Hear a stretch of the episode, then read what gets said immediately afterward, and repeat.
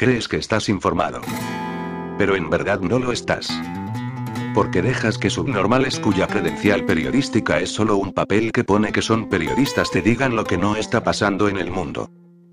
Porque no dejas que un desempleado sin nada mejor que hacer con su vida, robe artículos y de manera asquerosa los pase a formato audio escondiéndose detrás del Creative Commons. Esto es el Mercadeo de Noticias, el peor programa de noticias de todo Internet, y estás a punto de ser desinformado.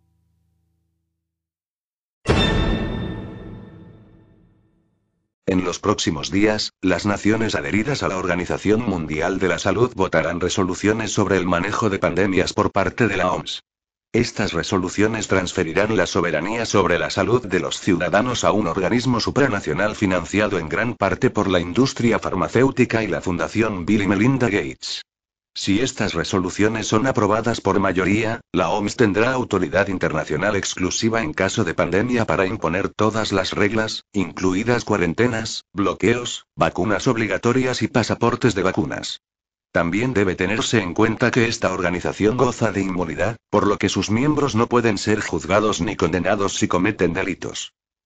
Dado que la cesión de soberanía es considerada delito de alta traición por las leyes de toda nación, y que los parlamentos no pueden legislar contra los intereses de la nación, y mucho menos violar las libertades naturales y los derechos fundamentales de los ciudadanos a quienes representan, yo creo que no pasará desapercibido para nadie que este intento de la OMS de apropiarse de un poder que propiamente pertenece a las naciones individuales pretende impedir cualquier tipo de oposición a la Agenda 2030, que en el campo de la salud también pretende lograr la reducción drástica de los servicios médicos y hospitalarios, la privatización de la industria de la salud y la prevención de enfermedades a través de...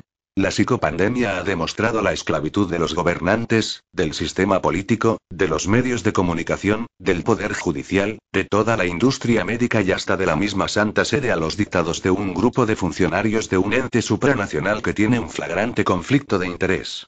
Los desastrosos efectos adversos del suero de ARM experimental recién ahora se están reconociendo, mientras que muchos esperan con razón que los responsables de estas decisiones rindan cuentas ante un tribunal independiente.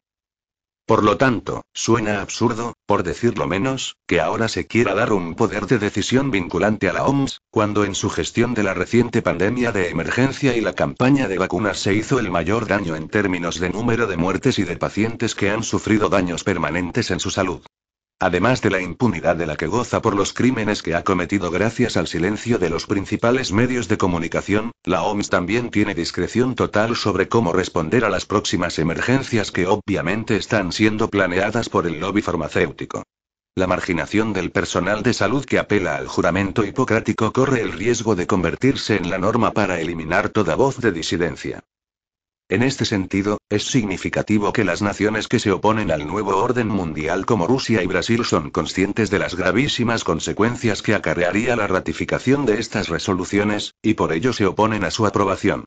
Durante su mandato, el presidente Trump también envió una señal inequívoca al detener la financiación del Tesoro de los EU.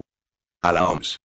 Esta fue una de las razones por las que el Estado profundo bloqueó su reelección en 2020, apoyando a un individuo corrupto y comprometido cuyo hijo Hunter está involucrado en la financiación de laboratorios biológicos estadounidenses en Ucrania.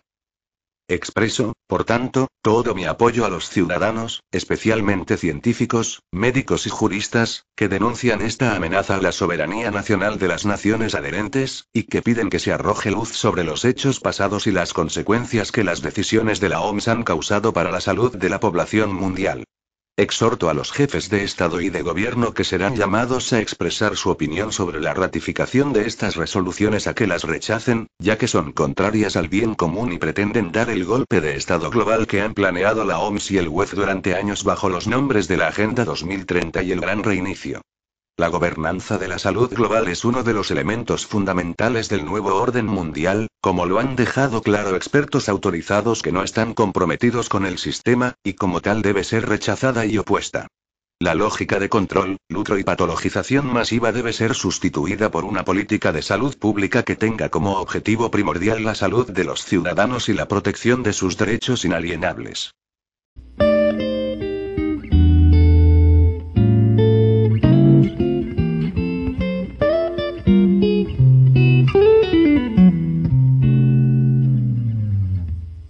Más allá de su carácter estrictamente técnico y bélico, la OTAN desarrolla investigaciones prospectivas en torno al futuro contexto militar a través de la confluencia de conocimientos militares, industriales y académicos.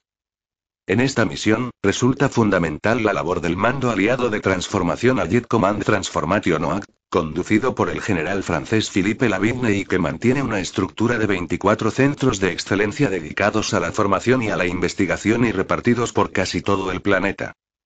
Uno de estos centros es el conocido como NATO Strategic Communications Centre of Excellence, también designado como Stratcom, que tiene su sede en Riga, capital de Letonia, y que, a su vez, es el responsable del Innovation Hugo Centro de la Innovación U, fundado en 2013 en la base de Norfolk, Virginia, Estados Unidos. Al frente del Innovation Hub se encuentra el oficial francés Francois Duglucel, ex profesor de la Escuela Militar Interarmas de Kotkidan, en Francia, y posterior investigador sobre habilidades cognitivas en la Universidad John Hopkins y el Imperial College de Londres. En la actualidad, Duglucel es considerado como uno de los principales expertos en todo lo relacionado con las guerras del futuro y con los procesos de transformación de los conflictos armados. El IUP fue concebido desde un inicio como el cerebro de la OTAN. Se trata de un ámbito vanguardista, especializado en la investigación prospectiva sobre novedosas técnicas de guerra. Sin embargo, su principal campo de análisis es el de las llamadas capacidades cognitivas aplicadas al campo militar en cuestiones tan diversas como la fabricación de soldados biónicos y, sobre todo, los nuevos métodos de propaganda en enfrentamientos bélicos.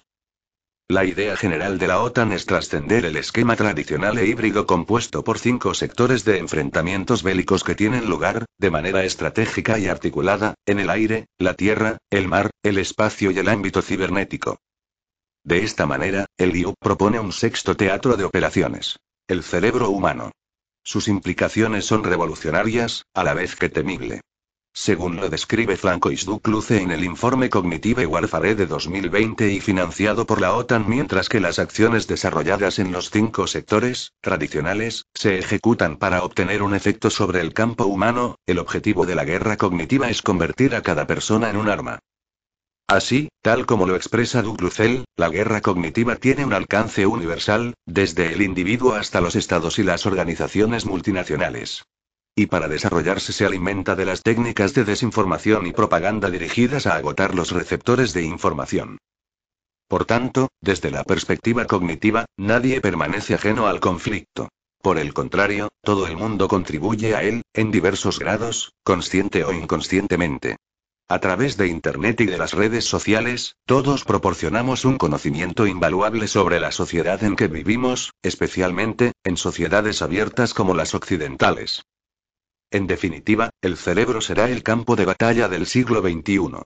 Y así, resulta probable que los conflictos futuros entre las personas ocurran primero digitalmente y después físicamente en las proximidades de los centros de poder político y económico.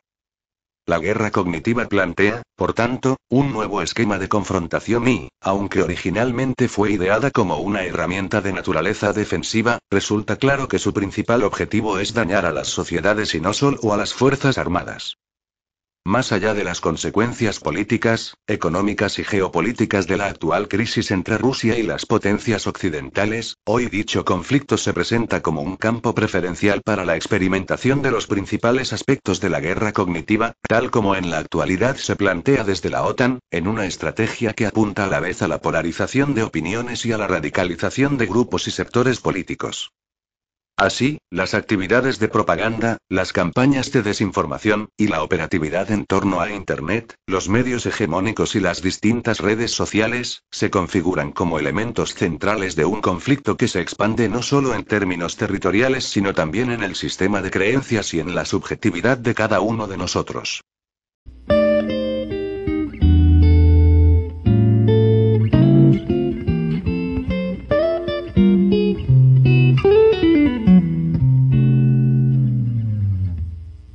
Me encanta hacer trizas a este calvo de mierda en los artículos con comentarios despectivos, porque lo mejor que se puede hacer a los aspirantes a dictadores es burlarse de ellos sin descanso. Son demasiado débiles y quebradizos y nada les sirve más la sangre que una constante burla a su imagen engreída, como hizo Jinping, censurando cualquier referencia a que se le comparara con Winnie the Pooh, cosa que sigue haciendo hasta hoy, y este artículo no es una excepción, así que si no te gusta eso, vete a otro podcast más imparcial. El fantoche nacido en la Alemania nazi que ha heredado las tendencias hitlerianas de la época en la que nació sigue metiendo la bota en la boca y dándose por profeta que predice lo que pasa. Es muy fácil predecir lo que pasa cuando uno es el que controla lo que pasa. Los principales problemas a los que se enfrenta el mundo en la actualidad y el Foro Económico Mundial, FEM, de Davos, en Suiza, es el lugar donde se encuentran las respuestas proporcionadas por las élites globalistas, dijo el miércoles su fundador, Klaus Schwab. Informa Breitbart. El regreso de la guerra, las epidemias y la crisis climática, todas estas fuerzas perturbadoras han descarrilado la recuperación global, dijo Schwab, presidente ejecutivo del foro, a los periodistas en un pronóstico casi bíblico antes de que comenzara la convención el domingo. Estas cuestiones deben abordarse en Davos, y la crisis alimentaria mundial, en particular, requiere nuestra atención inmediata, añadió en una sesión informativa en línea, según el Irish Times. El regreso de una reunión cara a cara de 2.500 personas tras la pandemia de coronavirus se produce en un momento en el que el mundo está luchando para hacer frente al desafío de la invasión de Rusia en Ucrania.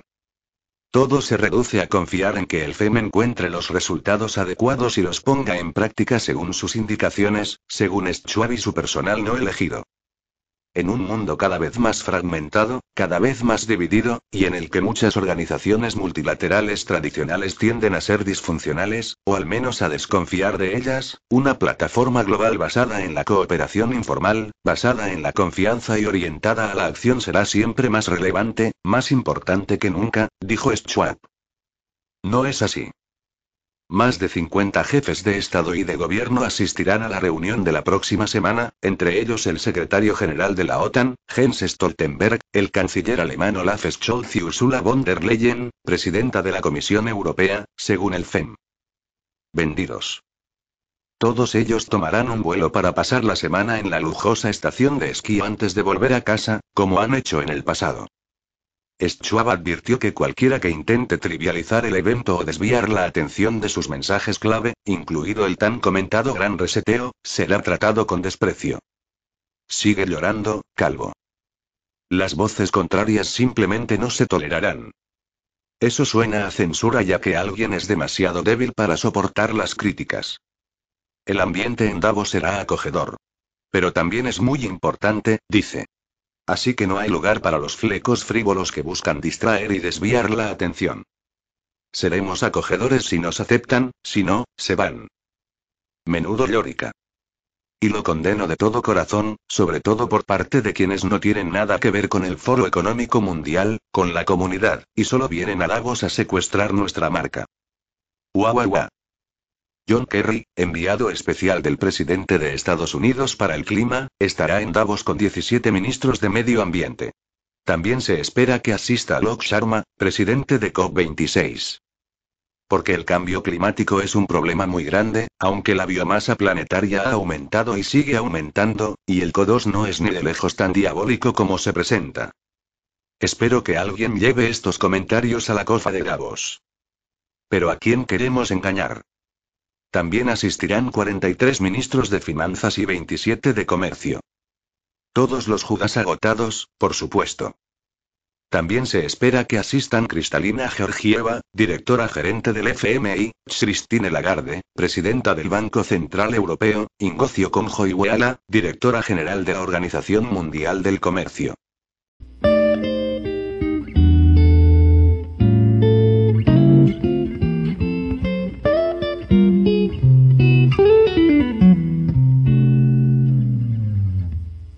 Enciérrense en sus casas.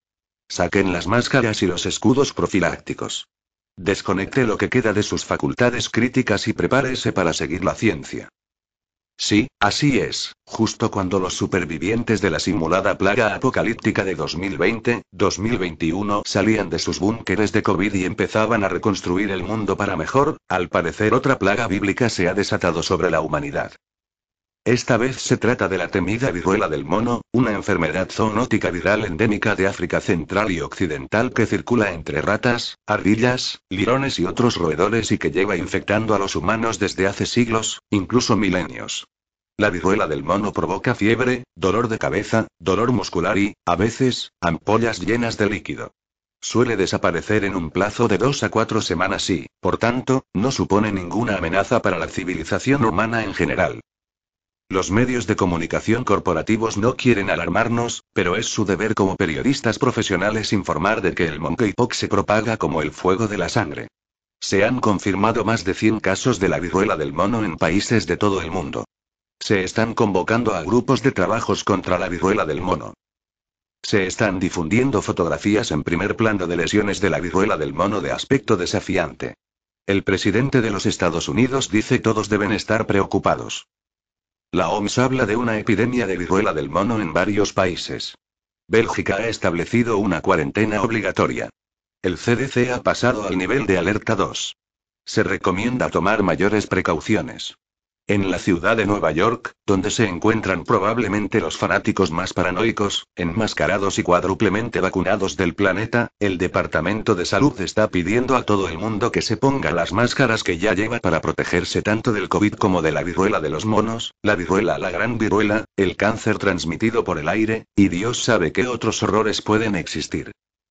Aquí, en la capital de Alemania de la nueva normalidad, Karl Lauterbach, que, a pesar de haber malgastado cientos de millones de euros en vacunas innecesarias, de haber intentado vacunar obligatoriamente a todos los hombres, mujeres y niños del país, y de haberse comportado como un lunático fascista, sigue siendo el ministro de Sanidad oficial, saltando y ululando como un gibón siaman respecto a las recomendaciones de aislamiento y cuarentena y otras medidas de confinamiento de la viruela del mono.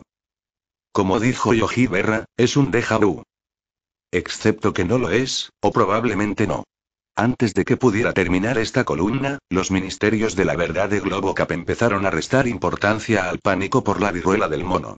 Parece que se decantan por es una pandemia gay, o una pandemia LGBTQ, o una pandemia LGBTQIA, o cualquiera que sea el acrónimo oficial en el momento en que haga clic en el botón publicar, y hacer otros ruidos sobre cómo puede que esta vez no sea absolutamente necesario ordenar un confinamiento global a gran escala, soltar los drones y los perros robot, inyectar a todo el mundo con drogas experimentales, y empezar a perseguir con saña a los negadores de la viruela del mono. No pensarías realmente que iban a lanzar un remake de COVID, ¿verdad? Los showrunners de Globocap pueden ser diabólicos, pero no son estúpidos. Solo los más descerebrados de la nueva normalidad estarían de acuerdo con otra pandemia apocalíptica antes de que la actual haya sido cancelada oficialmente. No, por desgracia, es probable que solo tengamos una idea de cómo será la vida en el Rage de la nueva normalidad, donde las masas estarán perpetuamente amenazadas por un surtido inagotable de patógenos exóticos y amenazas pseudopatológicas intercambiables. La nueva normalidad nunca fue sobre COVID en particular. Siempre se trató de establecer una nueva realidad, una realidad patologizada totalitaria, no tanto gobernada como discretamente guiada por entidades gubernamentales, supranacionales, que no rinden cuentas, corporaciones globales y multimillonarios variados, en la que el COVID, o la viruela del mono, o la viruela del canguro, o cualquier enfermedad viral zoonótica, o cualquier desarrollo climático o económico, o cualquier tendencia ideológica o comportamiento aberrante, podrían servir de pretexto para fomentar un nuevo estallido de histeria colectiva sin sentido e imponer nuevas restricciones a la sociedad. Esta nueva realidad se ha implantado, quizá no con la firmeza que se pretendía en un principio, pero se ha implantado de todos modos. Se nos está condicionando a aceptar esta nueva realidad, al igual que se nos ha condicionado a aceptar la realidad de la guerra contra el terrorismo, a quitarnos innecesariamente los zapatos en el aeropuerto, a poner nuestros líquidos en contenedores de viaje, a someterse a los manoseos del personal de seguridad y a vivir en un estado constante de miedo mínimo a un ataque terrorista, al igual que ahora estamos condicionados a llevar máscaras donde se nos exige, a someternos a la vacunación obligatoria y a vivir en un estado constante de miedo mínimo al próximo patógeno supuestamente mortal. Por desgracia, la mayoría de nosotros aceptará este condicionamiento y se adaptará a los pequeños inconvenientes que se nos imponen a cada paso. Al fin y al cabo, ¿qué diferencia hay si tenemos que llevar una pequeña máscara en un avión, en el transporte público o en el médico? Y es realmente una violación de nuestros derechos fundamentales a la libertad de expresión, a la libertad de movimiento, a la asociación, a la privacidad y a la autonomía corporal básica. Si tenemos que permitir que los gobiernos y las corporaciones globales censuren nuestras opiniones políticas, nos impidan viajar, nos prohíban protestar y nos obliguen a someternos a tratamientos médicos invasivos para poder mantener un trabajo, nos hemos acostumbrado a quitarnos los zapatos en el aeropuerto y a ver cómo el personal de seguridad acaricia los genitales de nuestros hijos, a invadir y bombardear otros países y a asesinar a familias enteras con drones, ¿no es así? Probablemente nos acostumbraremos a ello. Oh. Vale, yo no, y probablemente tú tampoco, pero la mayoría de las masas sí. Lo han demostrado claramente, ¿no? Como lo demostraron durante la guerra global contra el terrorismo. Como lo demostraron durante la Guerra Fría. Como lo demostraron, oh, no importa.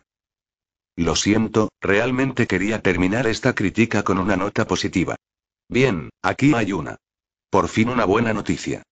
Según los verificadores profesionales de hechos de Reuters, resulta que no hay pruebas de que la reunión anual del Foro Económico Mundial que se está celebrando en Davos haya coincidido con estas epidemias de viruela del mono, y cualquiera que diga o insinúe que es así, o que se desvíe o cuestione los hechos, o la ciencia, o lo que sea, es un negador de la viruela del mono, teórico de la conspiración, antivacunas, desinformador amante de Putin, y así todo está bien, o todo estará bien tan pronto como les enseñemos a esos malvados robos que es una pequeña lección termonuclear.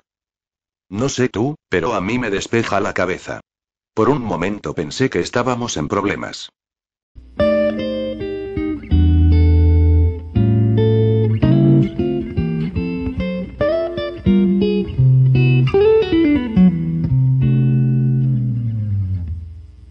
Título de este artículo es una cita de El arte de la guerra, un tratado militar chino que se dice fue escrito por el general Sun Tzu hace más de 2000 años. Como se dice, no hay nada nuevo bajo el sol, y la experiencia militar y el genio táctico descritos por el general Tzu hace 2500 años son tan relevantes hoy como entonces. Nuestra cultura puede ser mucho más avanzada tecnológicamente que la de la antigua China, pero la naturaleza humana y los principios fundamentales de la psicología humana no han cambiado. Por lo tanto, tampoco la guerra psicológica. Existe una idea errónea acerca de la guerra, a saber, que siempre es abierta, siempre violenta, y que el objetivo siempre sabe que está siendo atacado. De hecho, se trata de una forma de guerra muy primitiva, que no caracteriza a muchos ejemplos históricos, ni a la guerra en la que nos encontramos actualmente. Si declaras la guerra abierta a un pueblo y lo atacas con armas y bombas, se da cuenta de que está siendo atacado, monta una sólida defensa y contraataca. Así que esta no es la estrategia óptima si quieres ganar.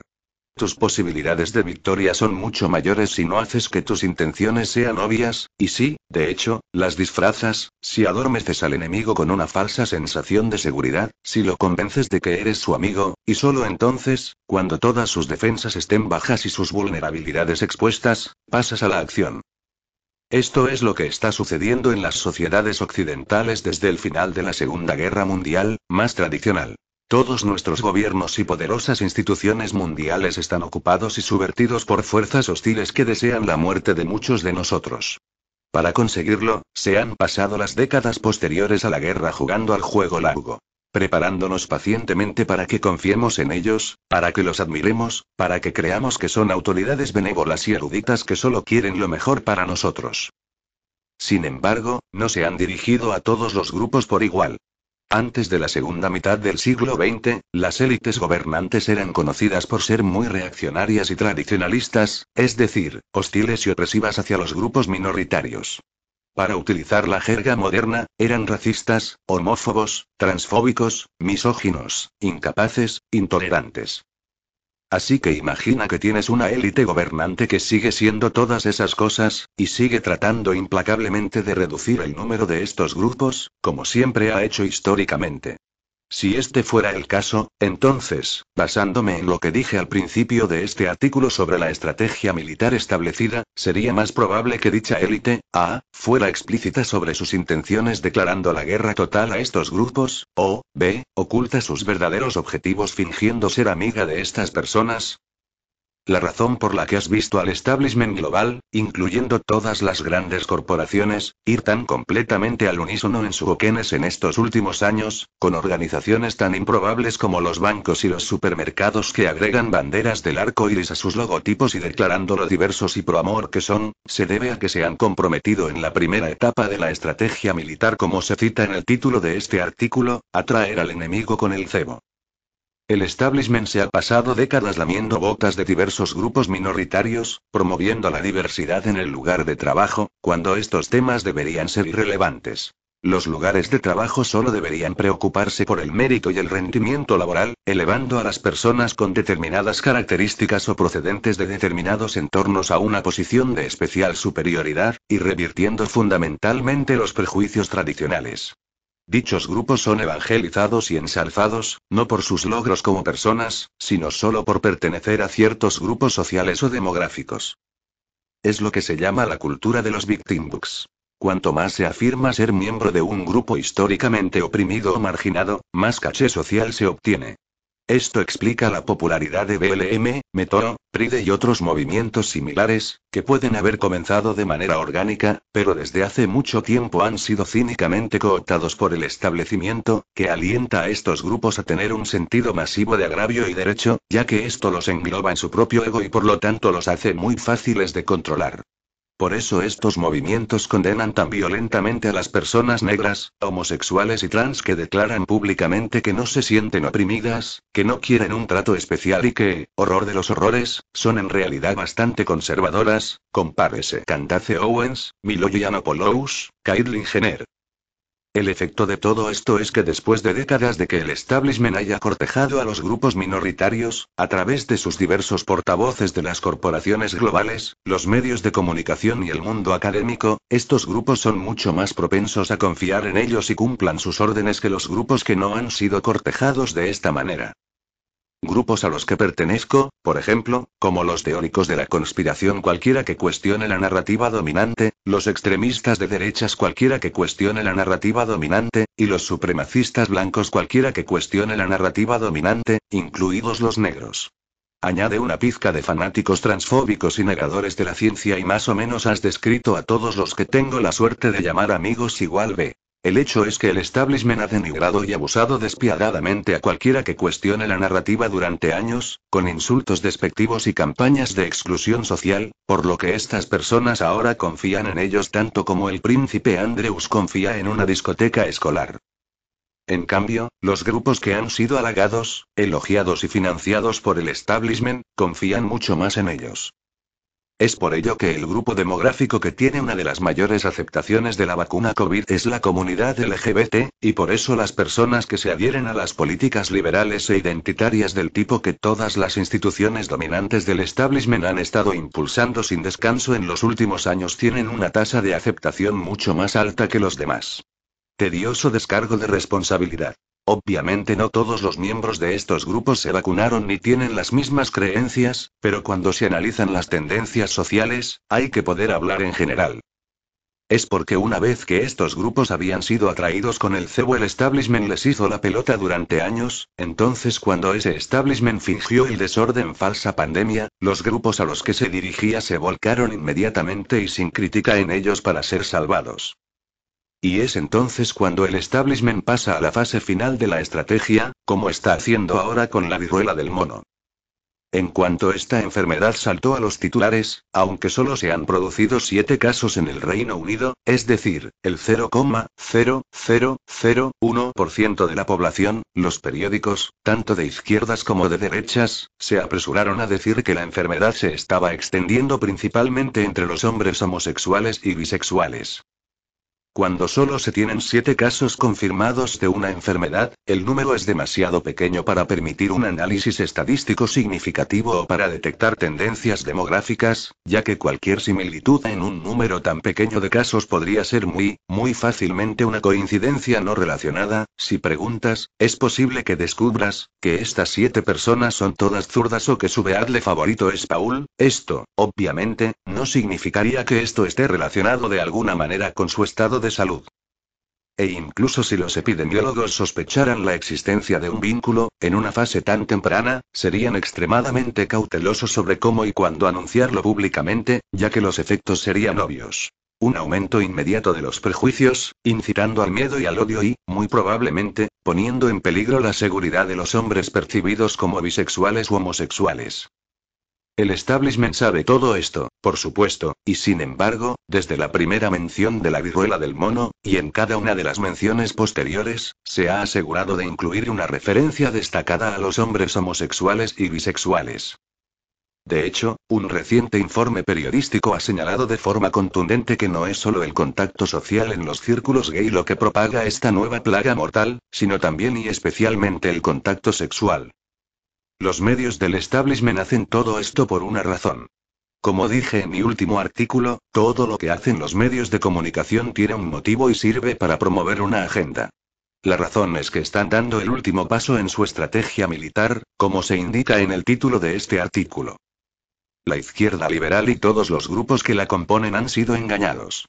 Pensaban que eran una clase especial y protegida, no como esos malvados rufianes conspiranoicos, pero el establishment solo los ha utilizado. Cuando una persona o grupo concreto ha cumplido su función útil para la agenda del establishment, se eliminan inmediatamente y sin vacilación. Fíjate en lo que le pasó a Germaine Greer, la famosa niña mimada de la izquierda durante décadas, ahora apartada definitivamente por oponerse a la agenda trans. Cometió el error de pensar que todos los elogios que había recibido a lo largo de los años eran sobre ella y que sus opiniones siempre contarían. Pero no se trataba de ella en absoluto, solo era una idiota útil para el establishment, y una vez que su utilidad expiró, ha sido eliminada. Lo mismo sucederá con todos los soldados de infantería descerebrados del establishment, cuya vigilancia ha sido desactivada por expertos estrategas militares que complacen su vanidad. El establishment actualmente está promoviendo una nueva vacuna contra la viruela del mono, específicamente dirigida a los hombres homosexuales, y puedes estar seguro de que la tasa de mortalidad de esta inyección será muy alta. Esto es simplemente el SIDA Match segundo, no hay virus asesino, y la enfermedad está en el tratamiento, al igual que con el AFT. Es un genocidio dirigido, como lo fue el llamado SIDA. Un falso virus supuestamente propagado en una comunidad minoritaria para asustarla y que tome un tratamiento que la matará. Sus muertes se atribuirán al hecho de que el virus es demasiado virulento para ser tratado. El engaño se completará con el hecho de que, dado que la tasa de aceptación de la vacuna COVID es tan alta en la comunidad LGBT, este grupo experimentará una cantidad desproporcionada de enfermedades y muertes en comparación con otros. La viruela del mono se identificó por primera vez en manos de laboratorio utilizados como cobayas para las vacunas. Se trata de una reacción a la vacuna. La vacuna perturba el sistema inmunitario, provocando que los virus previamente latentes causen estragos. Por tanto, cuanto mayor sea la cobertura de vacunación de un grupo, mayor será el número de casos de viruela. No se verá esto en personas no vacunadas, hasta que empiecen a usar la vacuna contra la viruela de los monos, en realidad viruela, que aparentemente es una vacuna de virus vivo, y por lo tanto se puede diseminar, aunque la evidencia de este fenómeno de diseminación es muy variada, tanto en las comunidades tradicionales como en las alternativas.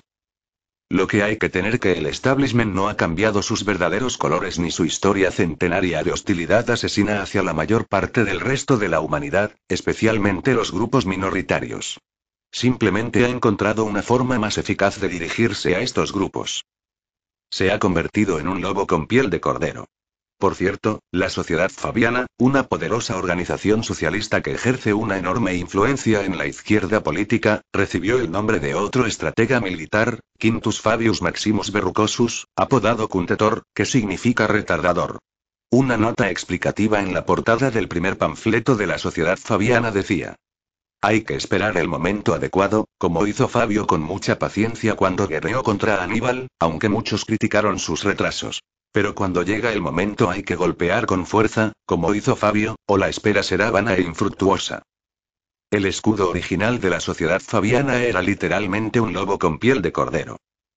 Cualquier persona perteneciente a un grupo minoritario que realmente crea que los gobiernos, los bancos, las corporaciones y las grandes empresas de todo el mundo son sus amigos, que estos despiadados especuladores y belicistas celebran la diversidad y están a favor del amor, tiene que despertar rápidamente.